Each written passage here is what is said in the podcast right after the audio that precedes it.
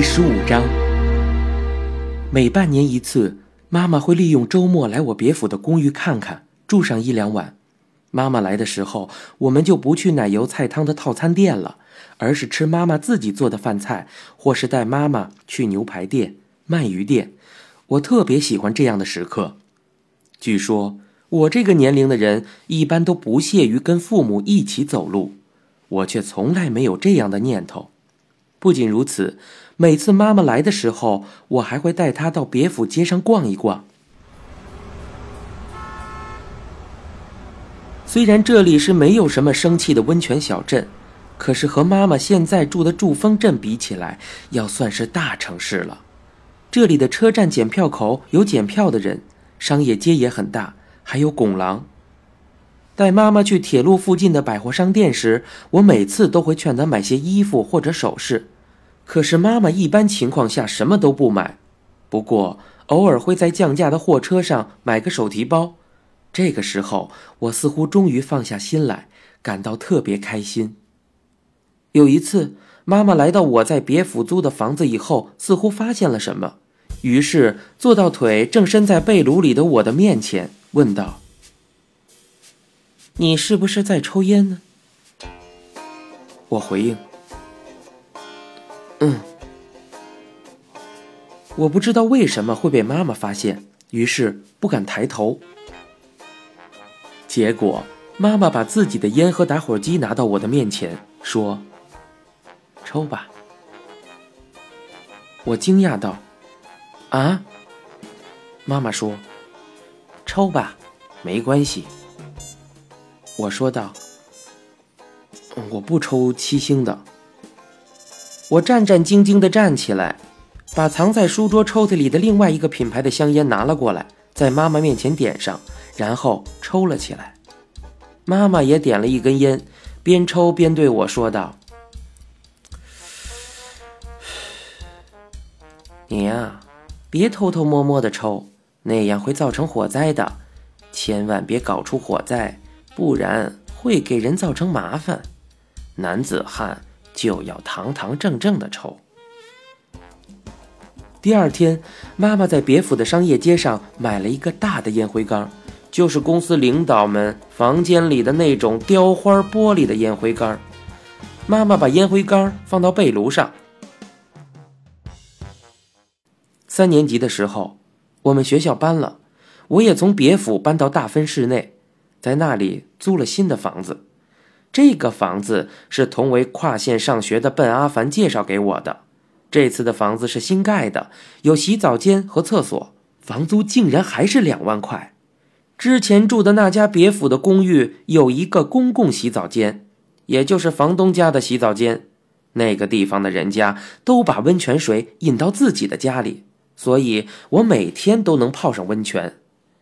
那时候，房东的阿姨经常会在我洗澡的时候说一声“打扰了”，然后就闯进洗澡间里跟我混洗。我不知道这是习惯了混浴的别府人的正常行为，还是那个阿姨比较好色。于是我问了也住那栋公寓的另一个女生，那个女生说，房东家的叔叔也会说一声“打扰了”，然后就进去混洗。现在冷静的想想，那个公寓可能已经习惯那样了。现在住的房间自带洗澡间，想什么时候洗都可以，这一点确实很好。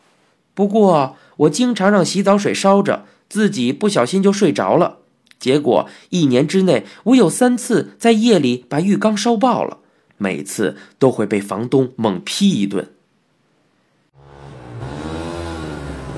我基本就没有认真考虑过将来的出路，天天只是骑着摩托车来回转，然后到一个日本料理店打工刷盘子。我上了美术的夏季讲习班，不过还没有考虑过要不要参加考试。有一次，我租房子的公寓前停了好几辆改造的摩托车，嘴里叼着空易拉罐，甲苯中毒的一大伙人叫着：“把女人交出来！”我出去问他们是怎么回事儿。没想到跟他们倒是臭味相投，那些人大多是没有上过高中又没有工作的人，所以夜生活自然持续到很晚。那些家伙为了得到摩托车上的一根螺丝，竟然把整辆摩托车偷了过来，只拆下上面的一根螺丝，然后把摩托车从桥上扔到河里去了。你看这些家伙都不是什么好东西吧？但是他们竟然无一例外的都是处男。他们每天晚上都在一起闲聊处男的事儿，不过由于甲苯中毒，很是烦恼。涂了阿拉伯树胶溶液的话，骨头会变软的。说是尸体烧了都不会有灰剩下来。我已经涂过很多，骨头早就变得很软了。要是一次都没有做过，那里又不行，可怎么办呀？另外一个人说道：“这个你还担心什么呀？那里又没有骨头。”这些人都是些兄弟俩姓氏不一样，或者是无缘无故被上班的店解雇的家伙。这些家伙虽然有勇气在红灯的时候全速往前冲，但在情感方面却很害羞胆怯。他们看到那些上了好学校、天天装着一副正人君子的面孔，却只知道做爱的人时，总是气愤不过，于是就骑着摩托车来压跟自己年纪相仿的情侣。一天夜里，我正在屋里画画，那些人则嘴里叼着空易拉罐在旁边看着。他们中有一个人咕哝了一句，说道：“嚯，我要是也能有那份正儿八经的工作，该多好呀！”我反驳道：“会画画又有什么用啊？”我说的其实是真心话。那些家伙不用说都会发生交通事故，被警察抓住，到头来连跟女孩子怎么交往都不知道，仍然保留着处子之身。之后他们的情况还会被通知给家人。入秋的时候，我被爸爸叫到小仓，我们两个人坐在前面提过的那家牛排店里。爸爸说道：“小子，你毕业了想做什么？我问过你妈妈，她说你自己都还不知道自己想干什么。有什么不明白的没有？想工作的话就工作，想上学的话就去上学，早点做个决定。不过呀，你还是去考大学吧。”不然以后再想上也不容易了。当然，考上考不上是由别人决定的。不过你有考试的机会的话，去考就行了。牛排店的老板站在铁板那边，跟爸爸搭话道：“啊，您的公子都这么大了呀？”爸爸说：“嘿，都到了这个时候了，还不知道自己要做什么，真是不紧不慢的。”他要是不上大学的话，我想让他开个饭馆，反正他手也比较巧，还能天天吃到他妈妈做的饭菜。我觉得这倒是挺合适的。我说：“我我早上起不来。”爸爸说：“啊，这可不行，你早上得去买菜啊。”我说：“我我不知道我想干什么，其实上大学、上职业学校或者工作都行。”爸爸说：“那你就去念大学吧，上了大学再好好想想。反正有了四年的时间，你可以慢慢想。职业学校就算了吧，就算去上，也会马上被退学的。”爸爸根据他自己的经验这么说着。我说道：“爸爸，你不是从大学退学的吗？”小子，你知道什么？那是因为当时流行这个，我还是什么想法都没有，到底是考大学还是工作，将来的目标、理想也都没有。不过，只有一件事我已经决定好了。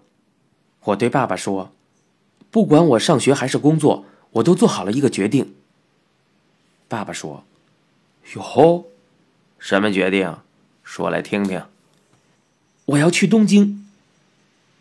听到这个，爸爸不怀好意的笑了，然后把身体缩回铁板那边，点了一根香烟，笑着说道：“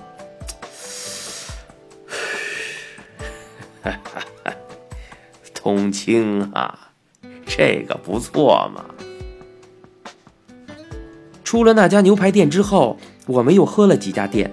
无论在哪家店里，坐在旁边的老板娘、女招待根本什么都没问，爸爸就自顾自地宣布说：“哎呀，儿子说想去东京呢。”那是高兴的表现，还是觉得我奇怪？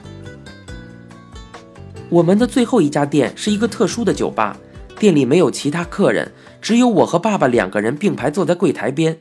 柜台里有一个穿着裙子的男招待，粘着长长的睫毛，这还是我出生以来第一次看到这样的男招待。他说道：“啊，这是明先生的公子啊。”爸爸说。哼，你怎么知道的？那个男招待说：“当然看出来了，长得太像了。看来小仓这个地方接客行业的人都喜欢说我长得像爸爸。”那个男招待问道：“小子，你多大了？”“十八了。”“，这时候正可爱呀。”“哎，那个做过吗？有没有经验呀？”我回应道：“呃，什什么？”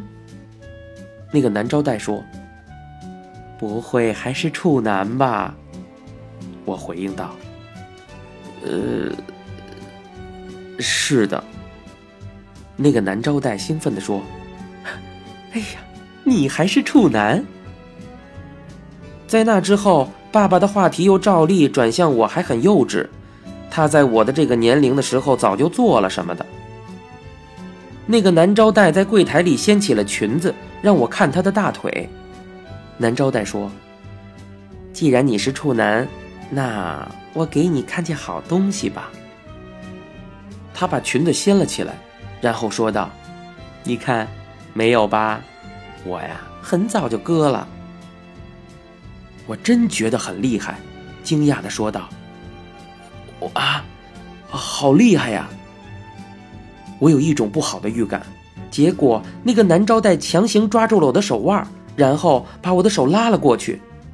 他说：“你呀，摸摸看，这里可是个好地方啊！”我真觉得很恐怖，回应道：“啊，这这是什么？这太太可怕了！”爸爸边喝着白兰地边笑着说。嘿嘿，你可要让他好好摸摸呀！这是我第一次摸到这个东西。那个男招待听到爸爸说我们一家分居两地时，开始谈起他自己的身世。男招待的家在九州的边上，一共有三口人，他、他哥哥还有他们的母亲。他上小学的时候，发现了自己的性取向和别人不同。从那个时候起，他就觉得自己很难在村子里生活下去，于是初中毕业后就去了福冈的一家工厂上班。在那之后，他辗转换过很多的工作，在二十好几的时候，终于进入了这个世界。从那之后，他平时都打扮成女人的模样，还做了变性手术。他的哥哥发现了生活在福冈的弟弟的变化，对他说道：“妈妈知道会伤心的。”你以后绝对不可以再出现妈妈的面前。男招待被迫接受了这个约定，可是他非常想见自己的母亲，于是他以男性的口吻给他妈妈写信，撒了很多的谎。他每月都会给妈妈寄钱，并且写信安慰他的母亲。就这样，过了几年，南招待再也抑制不住自己想见母亲的渴望，终于违背了与哥哥的约定。回到了老家。那是一个下午，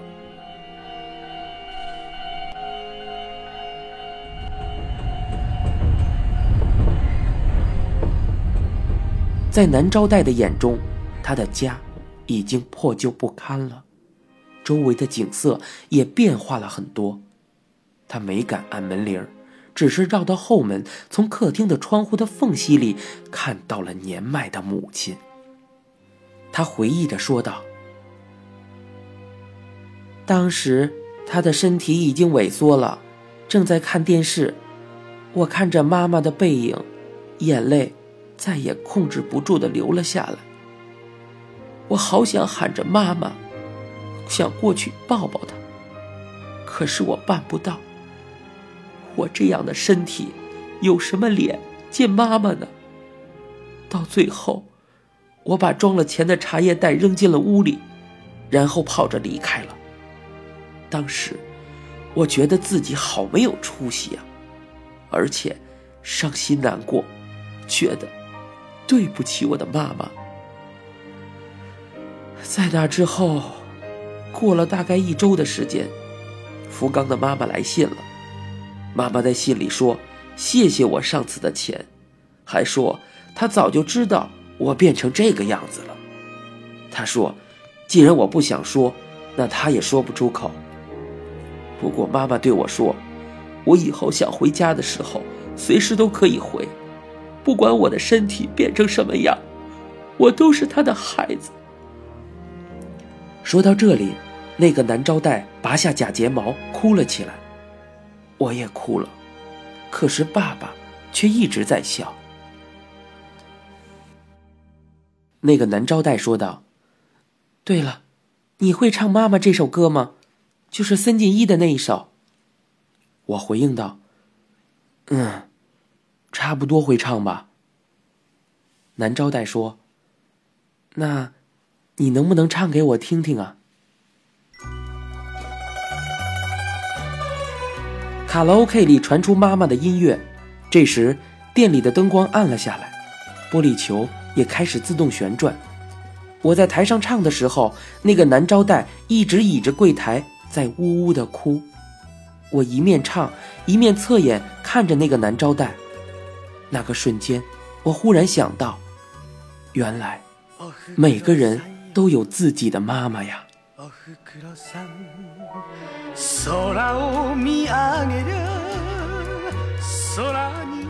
我唱完后，男招待表扬了我的歌，然后把磁带放了进去。店里响起了音乐，男招待从柜台里走出来，对我说道：“能跟我跳一支舞吗？”我回应道：“啊，跳舞？”我犹豫着。这时候，爸爸插话道：“你会跳吗？”我倒是什么玩的都玩过，就是没跳过舞，还是会跳舞比较好啊。你呀，趁早练练吧。我和那个男招待在玻璃球下相拥的跳了起来，他的妆已经花的不成样子了，身材还很魁梧。我用手揽住他的腰，心里忐忑不安。男招待在我的脸边低声的说道：“我的爸爸也是个好人。”这时，整个店里流淌着月亮河。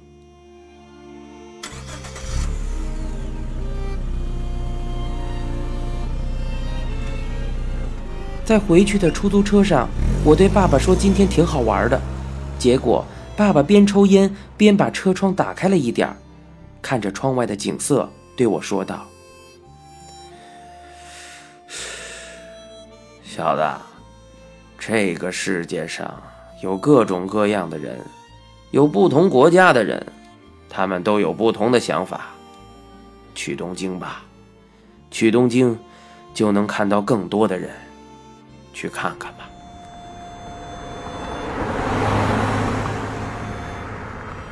您现在收听到的是由一辆松鼠播讲的《东京塔》。